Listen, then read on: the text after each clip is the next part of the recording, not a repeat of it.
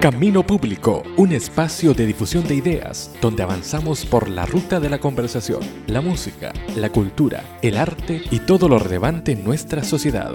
Viaja con nosotros por las vías de Camino Público, un proyecto cuyo destino es la conversación y la expresión de lo que ocurre en Chile y el mundo.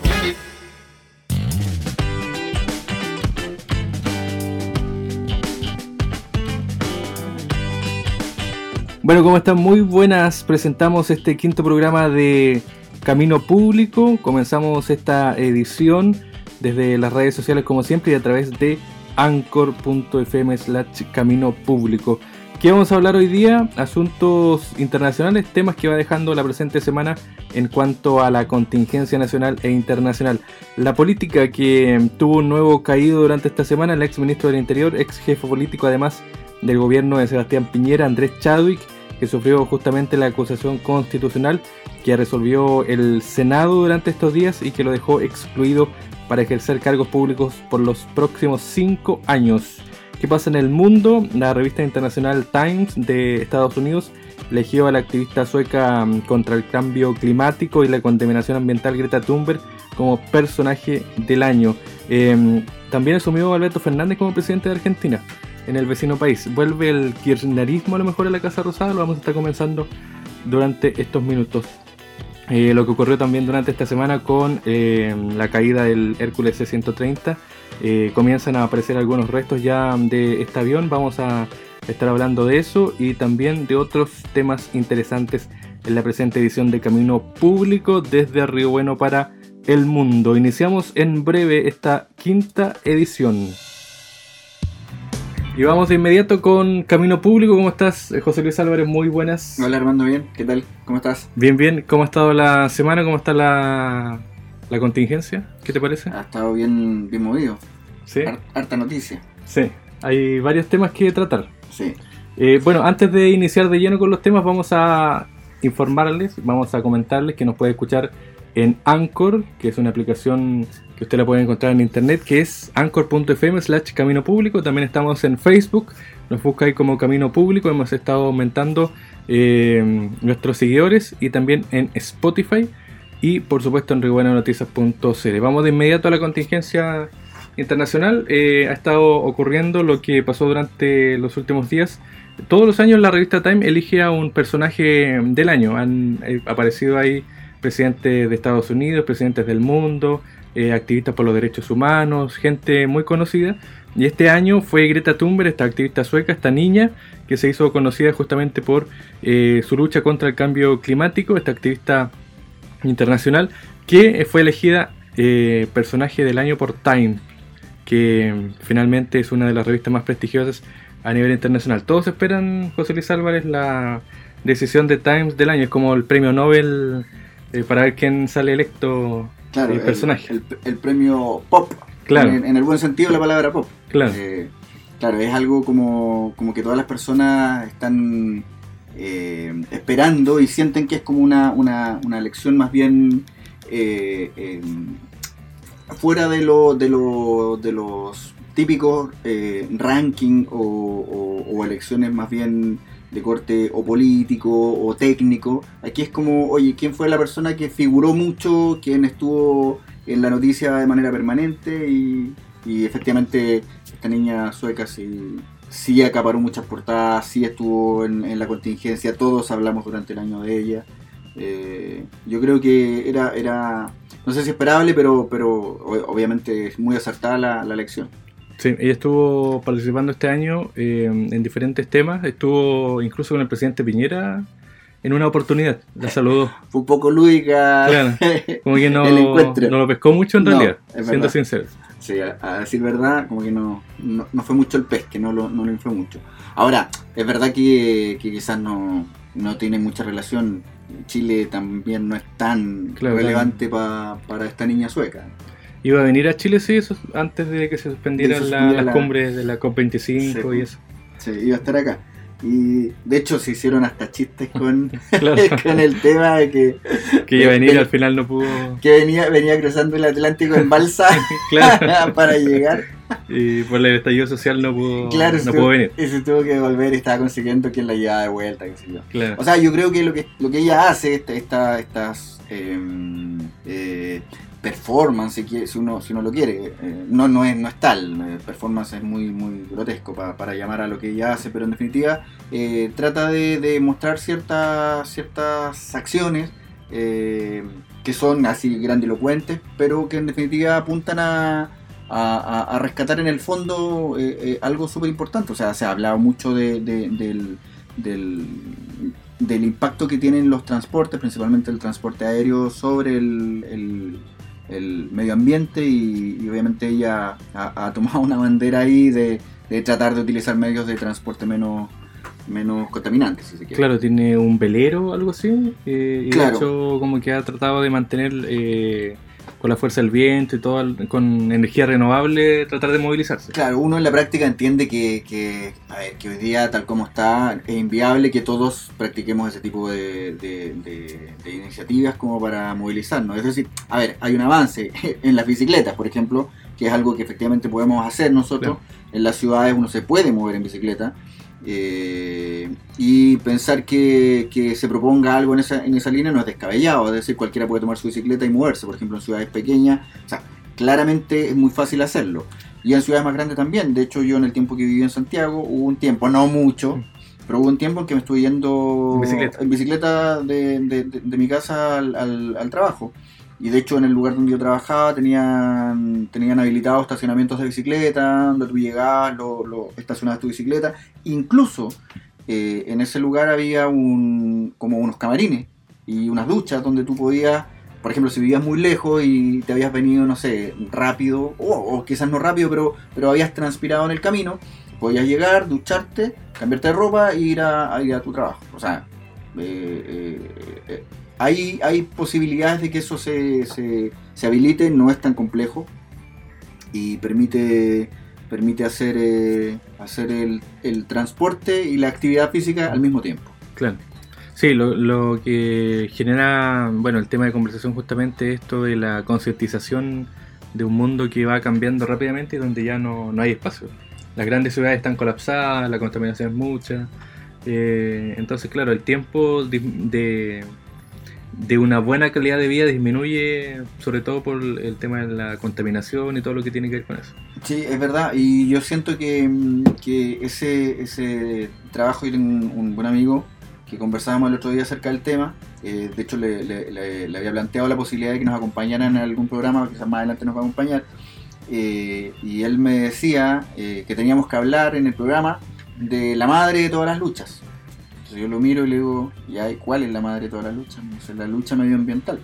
Entonces si se pierde esa, nada más tiene sentido. Entonces efectivamente el tema del medio ambiente es un tema que hemos dejado votado. Por ejemplo, esto, esto mismo que te estoy comentando, de la, del, del que las personas se puedan transportar en bicicleta.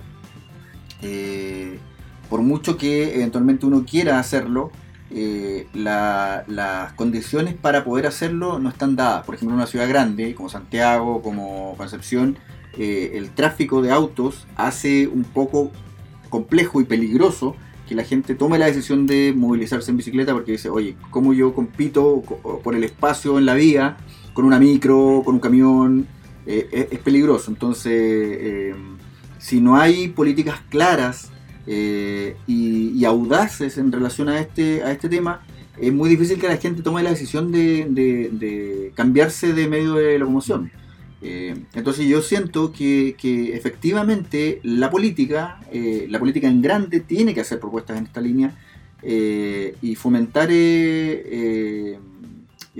este traspaso desde los medios de transporte tradicionales a, a quizás unos más, más limpios. Bueno, en, en- en- algunos lugares es más fácil hacerlo. Por ejemplo, alguien, no sé, po, en- en el transporte de una ciudad a otra o qué sé yo, ya la gente efectivamente toma un bus eh, y ahorra al, el, el- pasaje, o sea, no, perdón, ahorra el combustible y también evita la contaminación al usar un auto para una persona para movilizarse, qué sé yo, no sé, por Santiago Viña. La gente en general, Santiago Viña, va en, en- en- bus.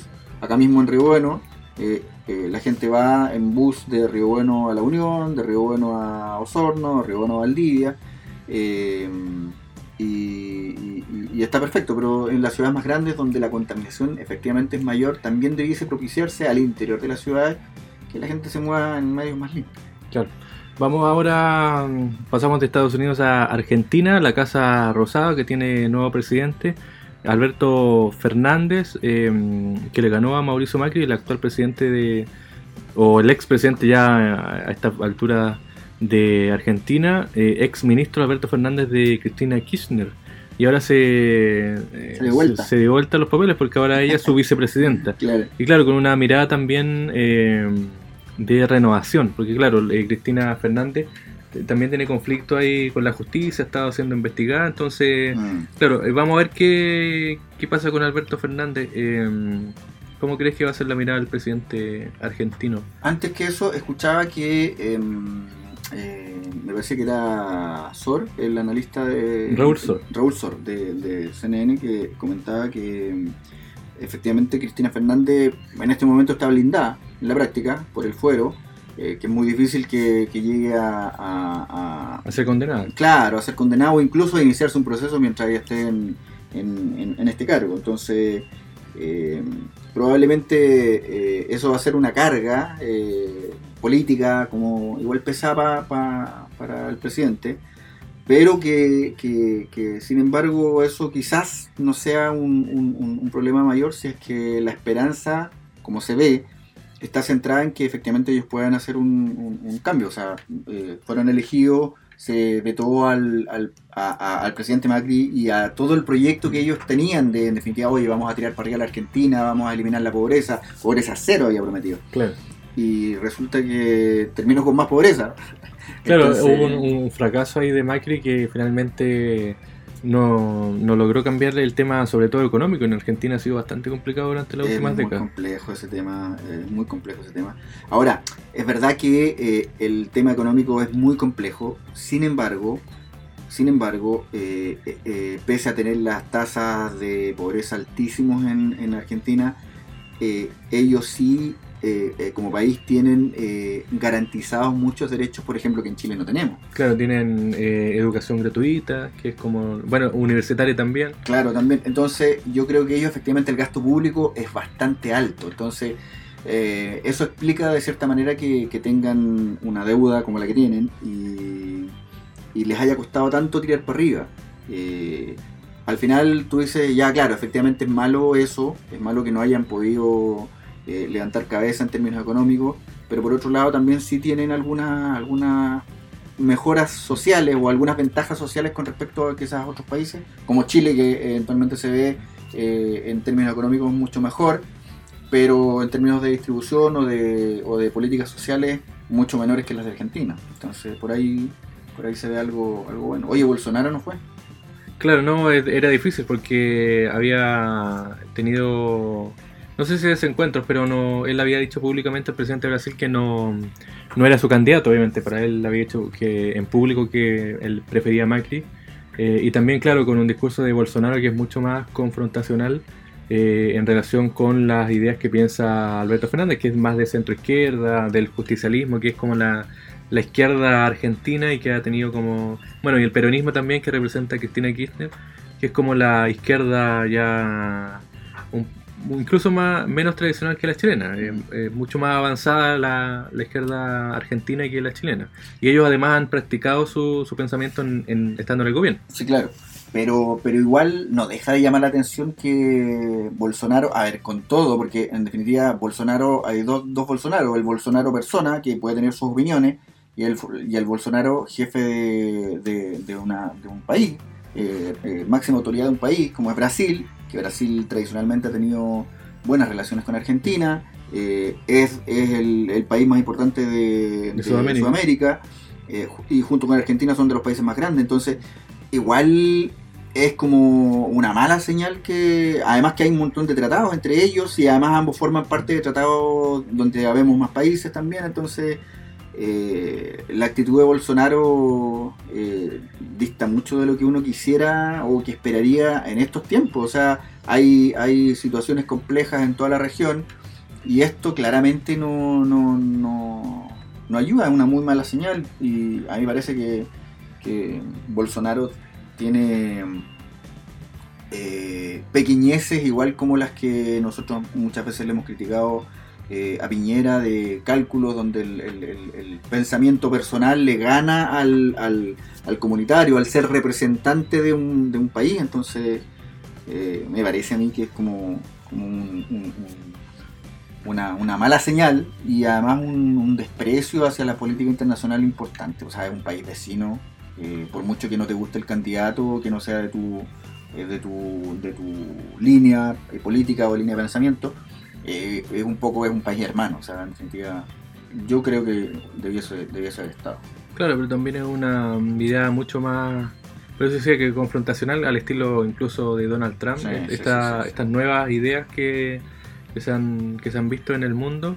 Y claro, está Trump, eh, no sé quién más, y Bolsonaro, que es como las ideas que representan ellos desde su sector, eh, que es como el tema del populismo y eso. Pero eh, esperamos que bueno que Alberto Fernández pueda solucionar. ya eh, echaron para atrás un aumento de la electricidad en Argentina. Dijeron que ya no va.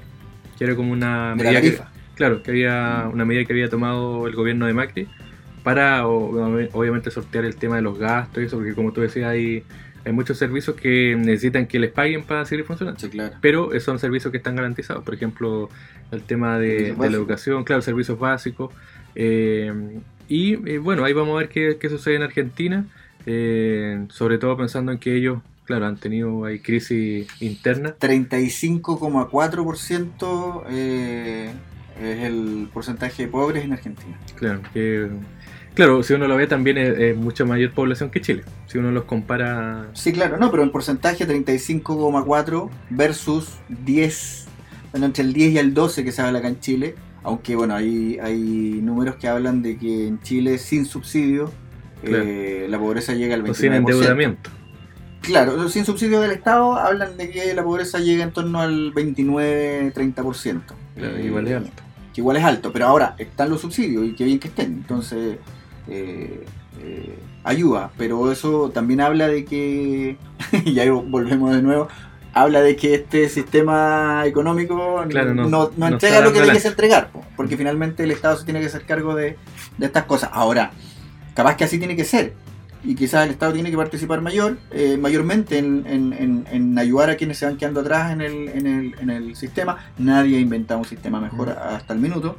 Eh, pero eso se tiene que hacer, alguien lo tiene que pagar. Entonces, la distribución vuelve a cobrar importancia ahí, no solo en Chile, también en otros países de América. Claro, vamos ahora, volvemos a Chile. Vamos al, tema que ha marcado la, la, jornada de esta última semana.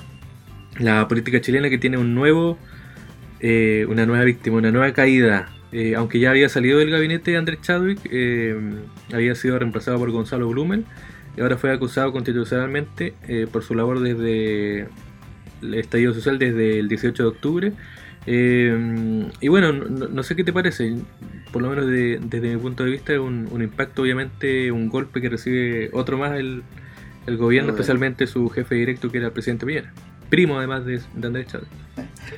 mal, mal. A mí lo que me... Bueno, no, es, no es para la risa, pero no deja de provocarla, eh, la cara de Blumel.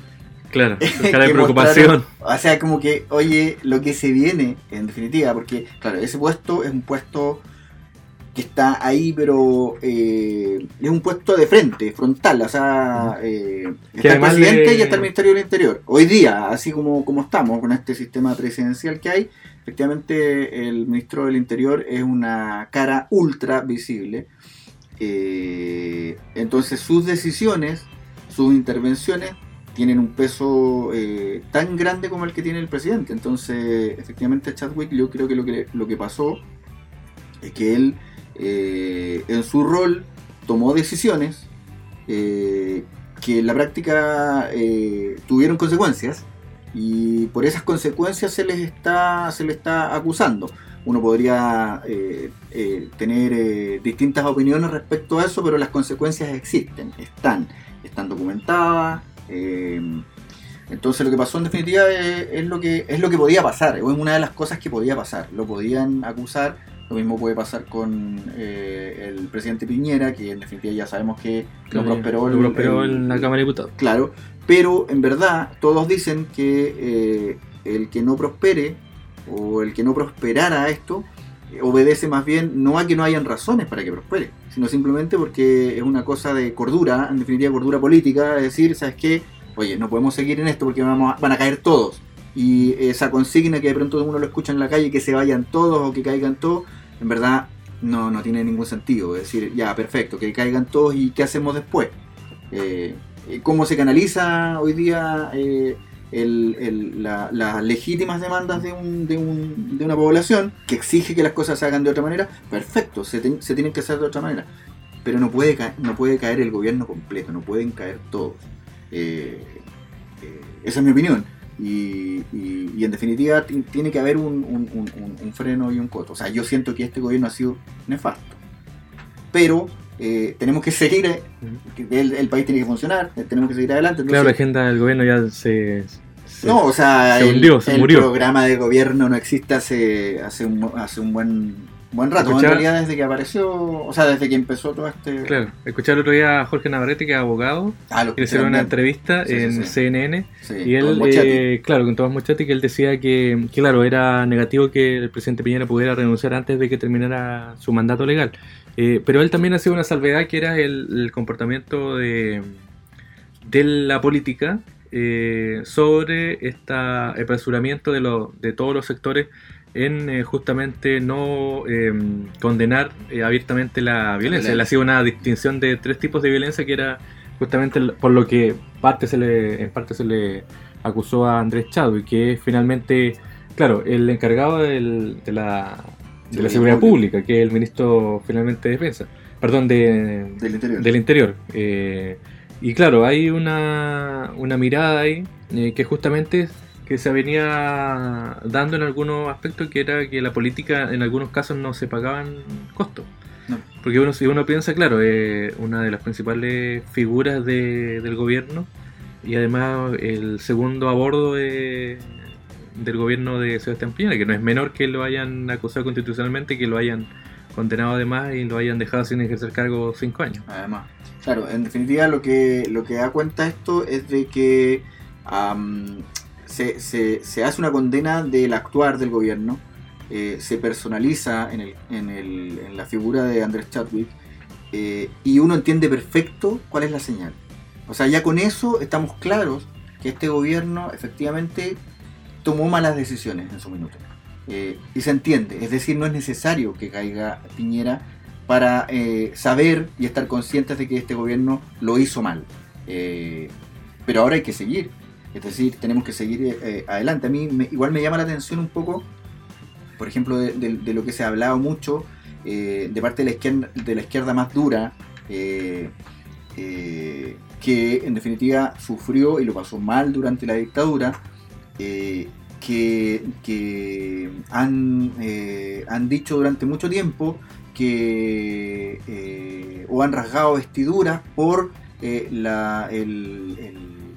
término del, gobierno de Salvador Allende eh, y, el, y el asesinato de él, eh, porque eh, en definitiva tiene, tiene mm, mucho de, como determinar abruptamente un gobierno, que eso no se hace, que eso es un atentado a la democracia, que, que, no dejaron que Salvador Allende completara su plan, que en definitiva hay una mirada súper eh, romántica de eso, al margen de que uno entiende que eh, en el gobierno de Allende se cometieron también muchos errores. Eh, pero se defiende mucho de que a Salvador Allende no lo dejaron terminar su gobierno. Bueno, y ahora precisamente están haciendo todo lo contrario por desde el otro lado. Entonces, igual es un, poco inconsecuente esa mirada tan radical de, de, esto hoy día. Si ellos mismos pasaron por estas, quizás no son las mismas personas, pero esa izquierda o la izquierda eh, hoy día más dura que hereda muchas cosas de la izquierda del 73 eh, ya lo vivió ya no le permitieron eh, seguir adelante con su gobierno entonces ¿por qué? o sea sería para mí como un ojo por ojo ¿me entiendes? ya como, no dejaron que hayan determinado entonces nosotros le vamos a al gobierno Piñera lo vamos a boicotear igual y tampoco va a terminar no sé siento que es un poco inconsecuente esa postura a mí en lo personal no me, no me, no me gusta. Claro, pero hay una eh, mirada también que yo creo que es lo que se ha venido trabajando con esta política tradicional chilena que es el, republicanismo y todo, todo el tema. Yo encuentro que, claro, eh, deben haber opciones donde tú puedas eh, generar una política que, que, transforme, que se transforme. Porque, claro, el presidencialismo en este país igual es excesivo. Eh, entonces, también uno se pone a pensar, quedan prácticamente dos años de, de mandato eh, y también es complejo esperar dos años en esta situación en la que estamos. Entonces, igual es complicado. Sí, sí, está bien. O sea, claro, uno puede decir. Eh, Sin decir que se vaya el presidente, pero también eh, tienen que haber miradas más de fondo. O sea, no, no pueden haber cosas más. O sea, es que yo creo que esa izquierda que hoy día está pidiendo la cabeza del presidente podría hacer la misma presión que está haciendo para que el presidente salga hacer esa misma presión, pero para que las acciones que se tengan que tomar se tomen. ¿Entiendes? No? Entonces, eh, eh, quizás el efecto es el mismo, pero, pero como que siento que aquí están todos con la bandeja esperando que caiga la cabeza y, no siento que eso vaya a ayudar. Es más, eh, en el caso de que el, presidente Piñera, bueno, ya vimos que no, capaz que hay una un nuevo intento, no tengo ni idea, pero si, si el presidente Piñera cae, el el, gobierno cae en manos del Congreso.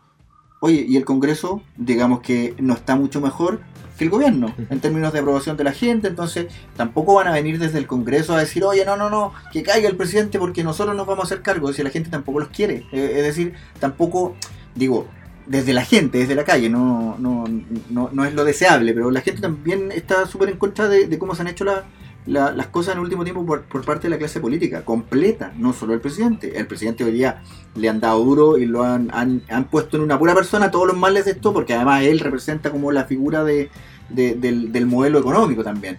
Eh, pero pero de pronto como que vienen, no sé, pasados revoluciones. Eh, estos tipos que están que están en eso. claro, pero hagamos la salvedad que también el presidente no ha actuado con la... No, no, no, si yo no digo... Como, se esperaría. No, no, no, no digo nada. Si Piñera no, no, no, no, no, ha tenido un buen gobierno, eh, no lo ha hecho bien, eh, todo lo que ha dicho y todo lo que ha planteado ha sido prácticamente basura. No, muy pocas cosas de ahí se pueden rescatar. Eh, ha sido demasiado resistente. Todavía de temas basales del sistema no se habla. Oye, de la salud, recién el otro día se dijo algo de, de, en temas del castigo que hay hoy día a las mujeres, que, se va, que se va, a cambiar. De una igualdad de trato con la ISAPRE. Exactamente, pero es lo único. Lo único que se ha dicho, no se ha hablado de FONASA, no se ha hablado del problema que hay de, del pago de, desde el Estado a clínicas privadas por eh, eh, cuando no hay atención en los hospitales eh, y ese pago directo. Bueno, hay un, montón de cosas de las cuales no se ha hablado, no se ha dicho nada. No sé si capaz que lo estén conversando y se esté viendo, no tengo idea. Pero comunicacionalmente no se ha, no se ha dicho nada. Claro, porque incluso lo, que se ha anunciado tampoco ha sido satisfactorio. O sea, si uno lo mira, no, no ha tenido un impacto mayor. O sea, son, son pinceladas de. son maquillajes del sistema al final. Claramente. No son cosas de fondo. De hecho, de hecho no se ha hecho mucho más en ese sentido, pero y lo que y lo que hace falta, yo creo, es que se le siga presionando al gobierno. Yo, en, en, términos muy personales, de este gobierno no espero mucho. Es decir, yo creo que estos dos años que vienen eh, eh, van a ser súper complejos, va a ser muy de tira y afloja.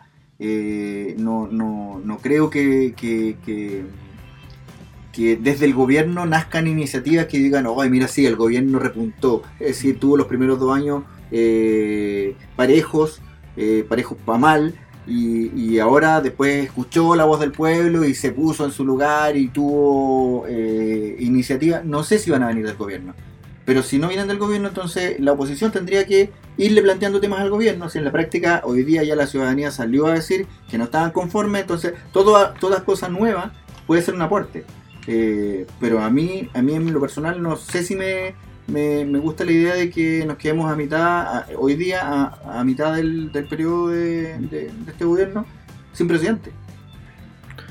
Y lo otro, eh, también me imagino que esto tiene que ver con los costos que, se han tenido que pagar. Yo creo que el presidente no, no, no ha tenido mucha, mucha visión tampoco.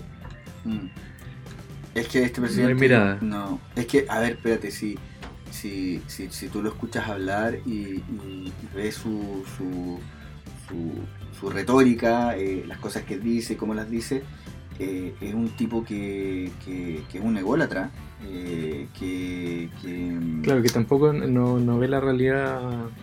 es que es que el- en la vara de medida de Piñera es él mismo, ¿me entiendes? Entonces cuando cuando eh, cuando él propone algo, cuando él habla sobre algo, cuando le preguntan y ya tú lo vas a llevar un poco más atrás a las entrevistas menos formales, menos presionadas, porque hoy día obviamente las cadenas nacionales que, que ha hecho son súper presionadas. Claro. eh, Y sobre estudiar igual, o sea, no, no hay, hay espacios para errores. Exactamente, pero, pero tú vas para atrás y Piñera siempre ha sido igual, siempre, eh, eh, en definitiva, eh, eh, este, este gobierno eh, sale elegido eh, porque al gobierno anterior le fue muy mal. Y, y- Claro, porque además él había como anunciado, su sector había dicho que eran ocho años de...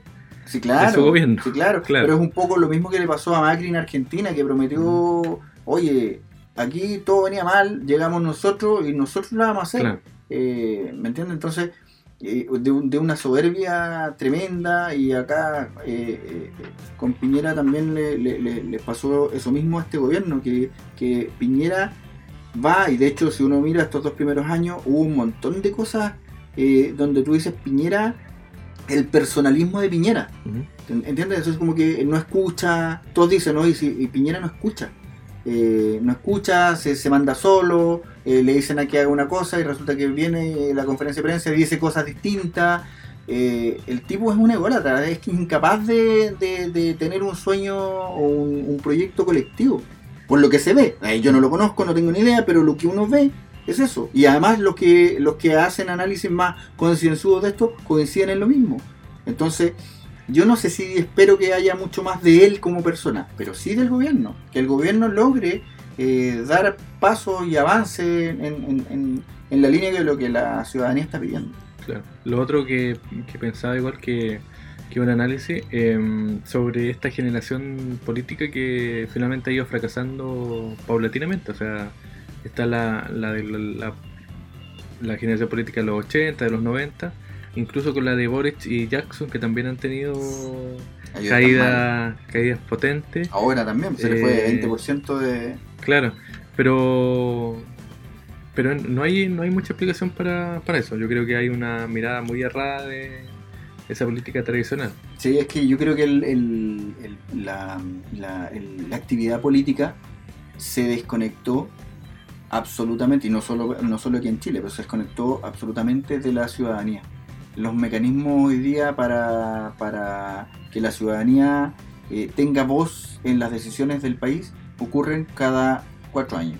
Cuando Claro. tú eliges a tu Que tampoco son representante. Pero después no hay más diálogo. son definitivos, o sea, tú vas a aprobar para que alguien llegue a- al parlamento, al municipio, a otras instancias, pero tú no tienes una mayor injerencia en las decisiones que tienen ellos. Por eso te digo, porque eh, eso solamente se da cada cuatro años cuando tú tienes que elegir, pero después ese tipo se manda solo. Claro. Además, por ejemplo, hoy día, eh, si uno ve las campañas políticas en general, no son de ideas.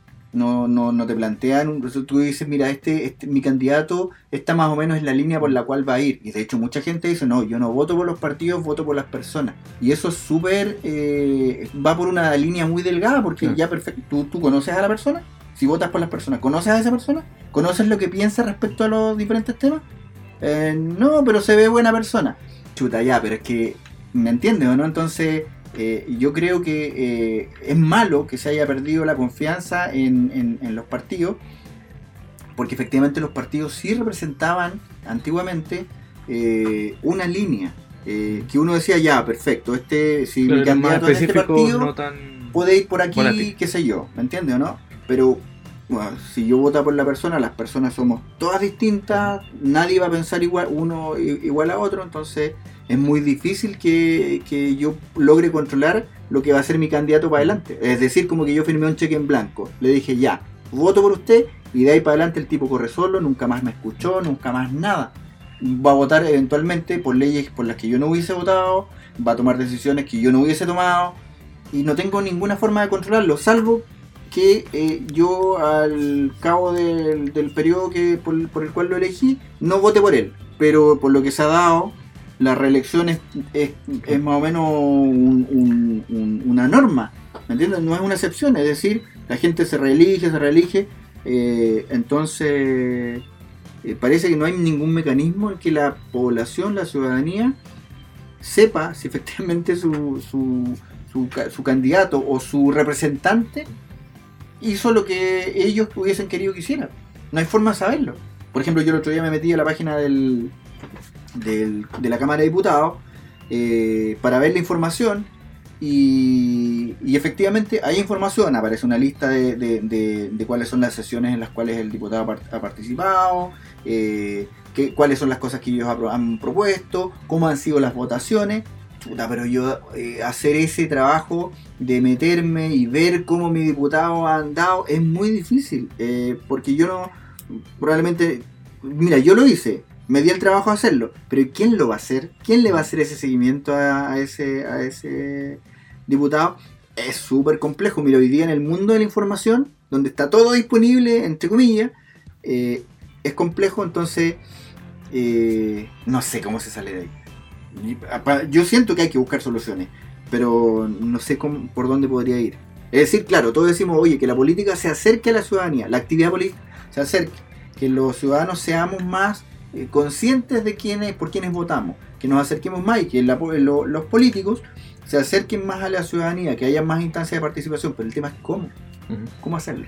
Vamos al. Nos quedan dos temas, porque ya nos queda poco tiempo. Eh, bueno, lo que sucedió esta semana con esta, este avión que cayó ahí en, en el mar de Drake, Oh, en la región de Magallanes. Eh, bueno, ahí las preguntas que nacen justamente y que seguramente van a ser materia de investigación, que es el estado en que está el avión, qué sé yo, las fallas que se han, que se han dado, pero que un- los temas más de fondo son justamente estas inversiones públicas en las zonas más australes, en- no solamente en la región de Magallanes, sino en, en otros lugares que están más aislados.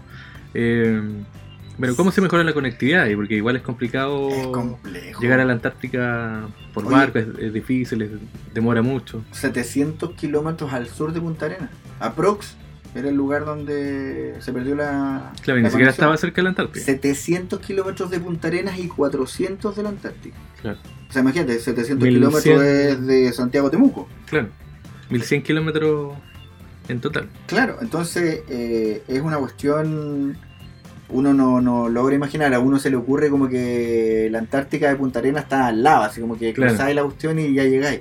Y no, o sea, una cuestión eh, heavy. Y aparte, se suma esto a lo que tú dices, porque el, el- el- el mar en esa zona es un mar que uno no imagina. O sea, uno va a la playa y ve olas grandes, no, eso, Claro. es, eso es otra cosa. Está a otro, a otro nivel. Entonces, eh, yo creo que eh, es súper súper complejo. Y en este caso en particular, eh, bueno, ya se, se han ido sabiendo noticias del... del, del- Claro, han, ido encontrando restos restos, ya. y creo que al menos 5 personas que se Claro. han encontrado, el 38. De hecho, ayer el, el comandante en jefe de la facha decía que le preguntaron por qué no, por qué se había perdido la comunicación o por qué no se había sabido de, de, de, mm, de- como de un aviso de, de, Una alerta. de una alerta, exactamente, una alerta como de, de emergencia. Y el, el tipo dice es que algunas veces si estos aviones chocan, el impacto con el agua es tan grande, no se genera ninguna alerta. Claro. Entonces ya como que todos quedamos un poco helados con eso porque Claro, lo otro que decían que- era que mm, pudo, pudo haber existido una falla general, un apagón en el, es decir, en el, en el avión, y eso genera que no haya alerta posible. claro, Que haya, una o sea, pérdida de energía en definitiva. Claro, y que eso haya impactado, bueno, que es lo que sucedió finalmente, hoy día estamos hablando de algo concreto que es que cayó al, al mar.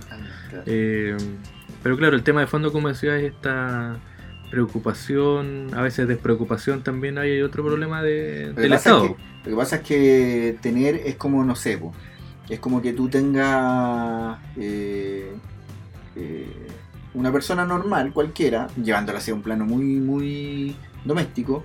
eh, tú vives en, en Río Bueno y te compras un, no sé, po, una parcela de, no sé, media hectárea eh, en la precordillera de la séptima región.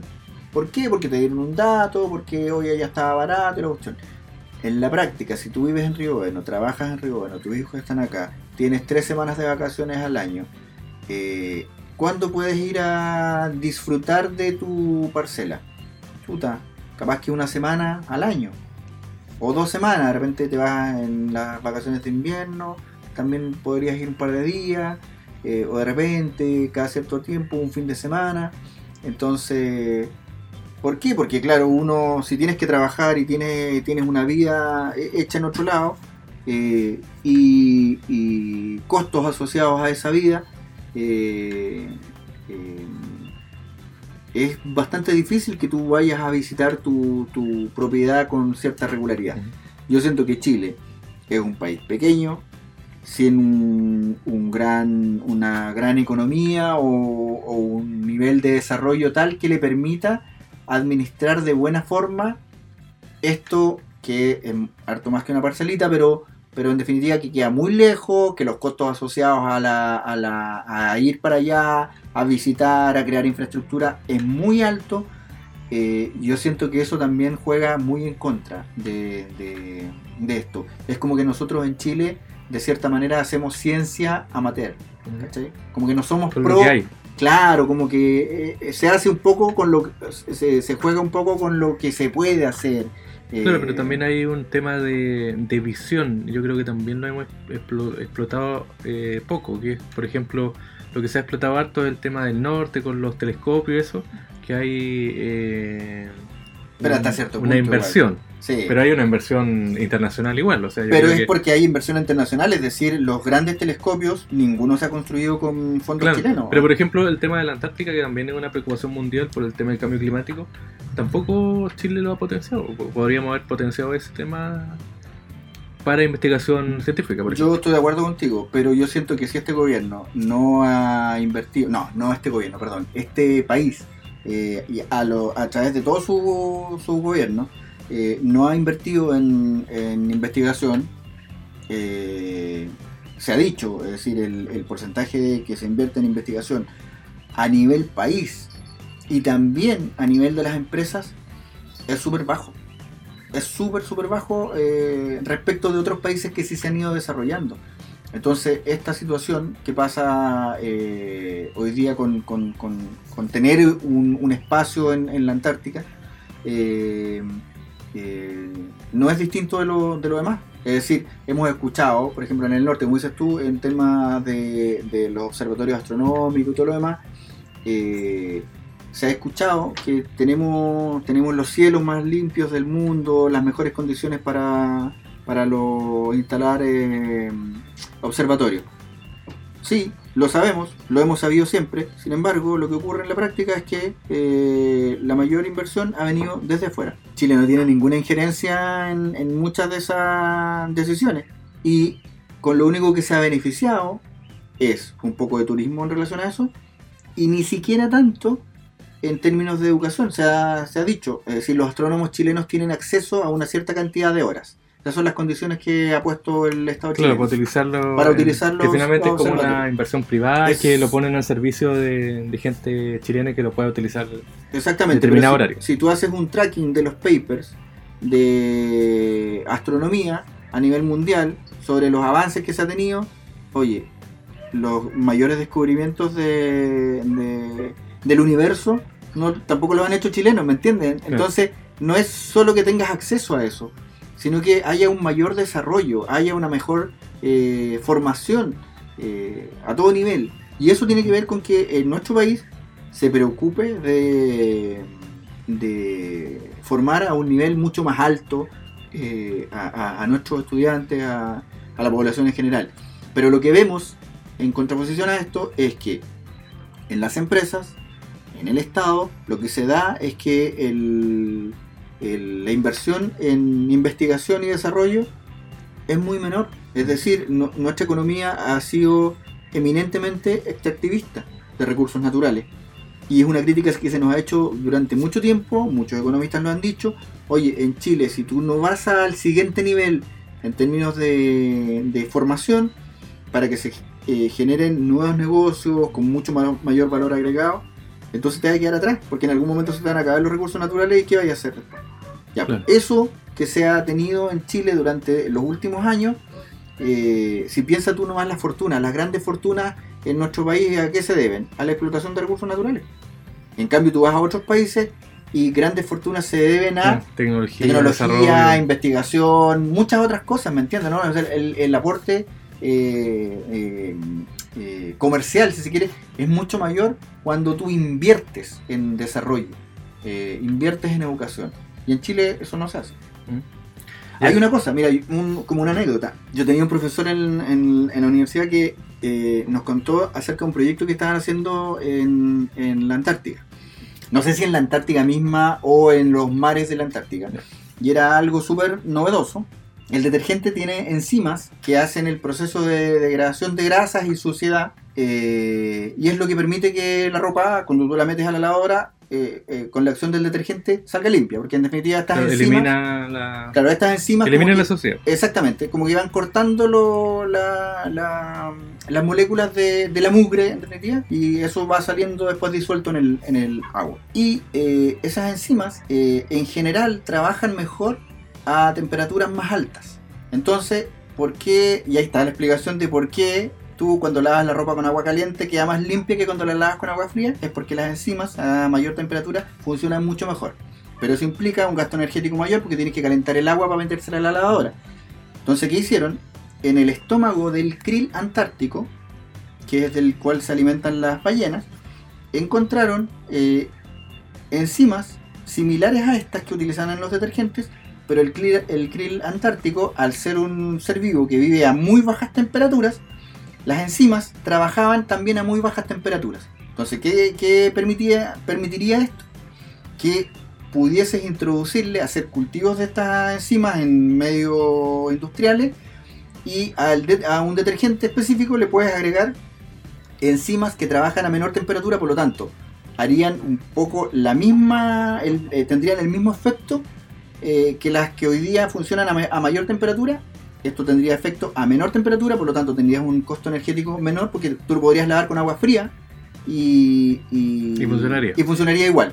Entonces, por ejemplo, eso es una investigación que se está haciendo en, en la Universidad de Chile en algún momento y son cosas como súper relevantes y yo al final no sé qué, en qué más habría en qué más habrá terminado pero cosas como de ese estilo eh, debiesen eh, eh, empezar a funcionar oye una empresa que haga desarrollos en biotecnología de alto nivel hoy día el conocimiento está el tema es que eso es muy riesgoso y hoy día en Chile los grandes capitales invierten en instrumentos financieros más que en proyectos más que en empresas Claro. En Entonces, algo quizás- que le reporte ingreso más en tiempo más breve.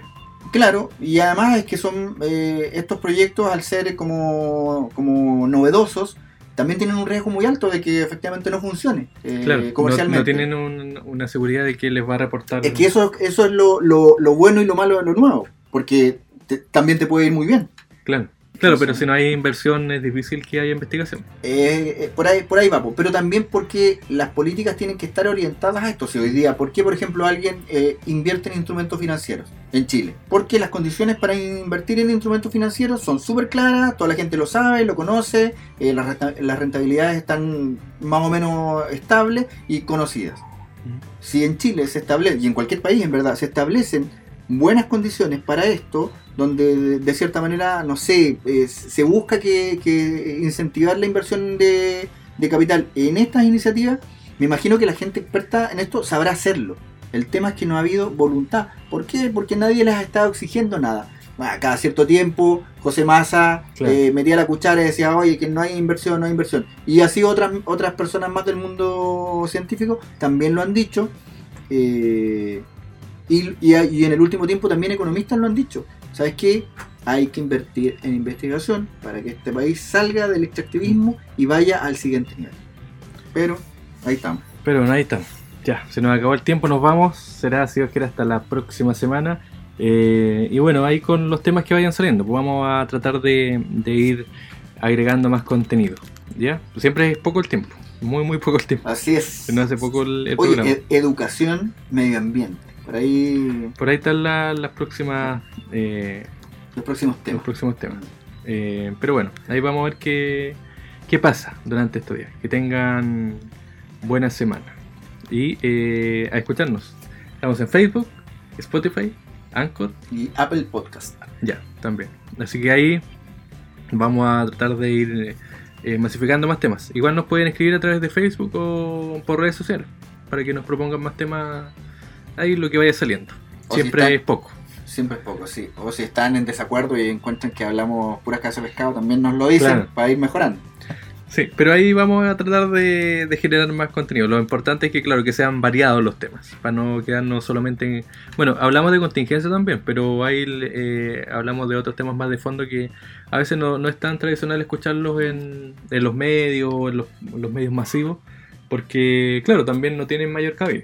Exactamente. Así que si usted tiene algún comentario o algo que hacerlo, nos puede escribir a las redes sociales. Será entonces hasta el próximo programa.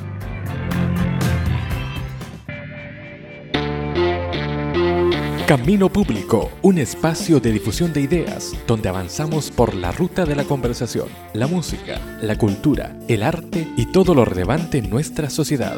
Hoy viajamos por las vías de Camino Público. Será hasta una próxima edición.